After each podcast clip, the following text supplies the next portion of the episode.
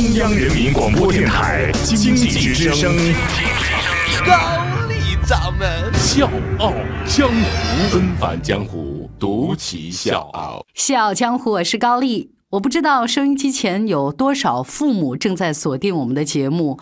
那家里面有孩子的这些家长，应该都知道《小猪佩奇》这部动画片。小猪佩奇呢是史上最赚钱的动画之一了，到今年呢已经是十三岁了。它在一百八十多个国家用四十多种语言来播出，每年的收入达到十亿美元。那小猪佩奇到底有什么样的魔力呢？我们一起走进他的世界啊！两年前，小猪佩奇登陆中国大陆，那这只粉皮肤、长鼻子的小猪呢，迅速赢得了中国宝宝的心。两年之后的今天，它依然能够每个月给中国主流视频网站带来将近十亿的点击量。但是我估计很少有人知道，打造这只粉嫩可爱的小猪的是三个英国的大男孩最初，他们的创意来源是一个悲伤的疑问。为了拍这部动画片呢，他们自己掏了三十二点五万英镑，打磨了五年时间，成功的上演了年销售额十亿美元的商业奇迹。纷繁江湖，独起笑傲，高丽掌门笑傲江湖，敬请收听。小猪佩奇核心团队有三个人：马克·贝克、内维尔·阿斯特利，还有就是菲尔·戴维斯。这三个人当中呢，马克和内维尔是负责编剧、导演。菲尔呢，是因为他的性格很外向，而且呢，他的运营经验很丰富，所以他就主打小猪佩奇的出品和推广。三个人的分工非常的明确。但是这三个人呢，都有一个共同的特点，就是非常的喜欢漫画。当时的三个人当中呢，马克人家已经是在江湖上有一点小地位了啊。一九八八年呢，还不到三十岁的马克就用他十八分钟的动画短片《山丘农庄》获得了奥斯卡最佳动画短片的提名。一九九三年，他又制作了动画短片《村庄》，也是备受好评。在当时的英国伦敦动画。界有很多学习动画制作的学生，他们都会制作一些动画短片卖给 BBC 这样的大型电视台。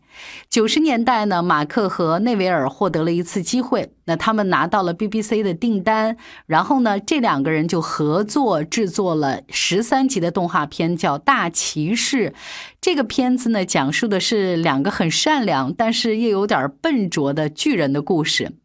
虽然大骑士的剧情幽默感人，吸引了很多粉丝，但很可惜，BBC 呢不感兴趣，没有在播出时间还有营销推广上投入太多的资源。BBC 这种傲慢的态度呢，让马克和内维尔非常失望，这个就直接导致了他们后来有了小猪佩奇之后，也不愿意和 BBC 合作。一九九九年，这三个人决定玩一票大的，啊，就开始频繁的在伦敦大街小巷的酒吧里面聚会，不停的在想创意。在一次又一次的讨论当中，这三个人呢分析了，就是他们所处的那个时代动画界的流行趋势，什么趋势呢？英国电视上流行的动画片，比如像邮递员派特叔叔，还有消防员山姆，这些动画片呢，大多都是以人物为主题，主要角色呢都是男性，而且充满着浓浓的英雄主义气息。在一杯又一杯的啤酒下肚之后呢，这三个人突然哎就来了点子，决定另辟蹊径。他们想制作一个以动物为主题的动画片，而且呢要把主角设定成女性。最终，他们选择了猪这个看起来有点笨笨的动物来作为主角，而且呢还给它取了一个听起来有点聪明、有点酷、还有点辣的名字 ——Peppa。最初想出佩奇这个角色的关键人物呢，就是马克。三个人在酒吧里面头脑风暴的时候呢，马克就想起他大学同学的小女儿。这个小姑娘在看动画片的时候，发现很多动画片里的角色都没有父母的陪伴，她就觉得很疑惑、很伤心。可以说，正是爸爸妈妈去哪儿了这么一个悲伤的疑问。确立了这之后风靡全球的小猪佩奇的价值观的基调。有了好的创意，接下来就是找投资方了。但是找钱这个事儿可一点不轻松。当时呢，他们甚至窘迫到一年只挣了四百英镑，不得不靠往年的这种存款来艰难度日了。三个人还曾经申请欧盟的一个媒体基金。虽然小猪佩奇的创意完全符合申请的要求，但是在三个月的等待之后，他们依然是一无所获。不跟 BBC 合作的决定需要很大的勇气。进入二十一世纪，世界上最流行的是皮克斯还有迪士尼的动画片，最炫酷的技术是三 D。但是咱的小猪佩奇，它的制作技术是二维，也没有大牌明星来配音，剧情呢看起来多少还有点弱智啊。这种动画片赚钱很难，除了像接受政府财政资助的 BBC 这样的电视台会适当的播放，其他人家这种商业电视台根本就没有兴趣，因为你不可能赚钱呢。二零零一年，在想出小猪佩奇创意两年之后，这三个人呢带着一个两分钟的样片，参加了一个动画界的论坛。就是在这次论坛上，小猪佩奇的命运被改变了。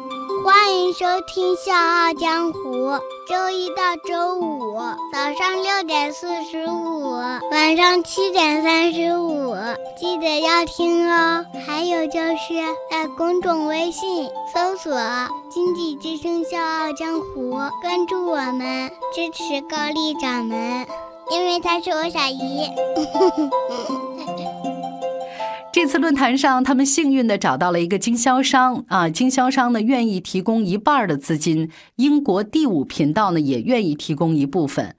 说到这儿呢，我要特别提一点，在小猪佩奇的最初制作当中，家庭给了这三个人很大的支持。马克贝克的妻子呢就是一名色彩设计师，她具体负责了小猪佩奇色彩的平衡。最重要的是，当时他们已经意识到了动画片真正赚钱的环节在衍生品上，自己参与投资可以保证创意团队的利益。如果小猪佩奇成功，那么他们一定会大赚一把，而他们无比坚信小猪佩奇一定会走红的。二零零四年五月五号，距离小猪佩奇创意诞生五年，英国第五频道播出了小猪佩奇的第一集。打嗝。这之后，第一季剩下的五十一集呢，也陆续播出了。动画片一上映，好评如潮，而且呢，获得了各种大奖。三个人的远见和坚持也开始得到回报。二零一五年，世界知名娱乐公司 A1 以一千四百万英镑的价格收购了三个人的工作室百分之七十的股权。目前呢，佩奇每年会创造超过十亿美元的全球零售额，拥有八百多个全球授权商。预计到了二零二零年，零售额会达到二十亿美元。咱就不说其他地方啊，就在咱中国，小猪佩奇的主题故事书就已经卖出超过一千六百万套了。那对于咱中国的宝宝来说，最大的喜讯就是运营方计划在二零一八年在北京、上海推出小猪佩奇的主题乐园。最后呢，我想说一说关于这部动画片，因为这期节目呢，我特别问了问身边的这些孩子的家长，我也看了一些小猪佩奇的。动画片段，我就会发现这部动画片有一个最大的不一样，就是它的价值观是以家庭为核心的，几乎在每一季每一集里面，爸爸妈妈都会出现，爷爷奶奶呢也很少缺席，所以它的整体的一个色调就是阳光的、温暖的，既有天真的童趣，又有温馨的亲情，也许有小小的挫折和挑战，但是绝对没有暴力和黑暗。破碎和悲伤。小江湖是高丽，明天见。Bing bing boo, bing bong bing.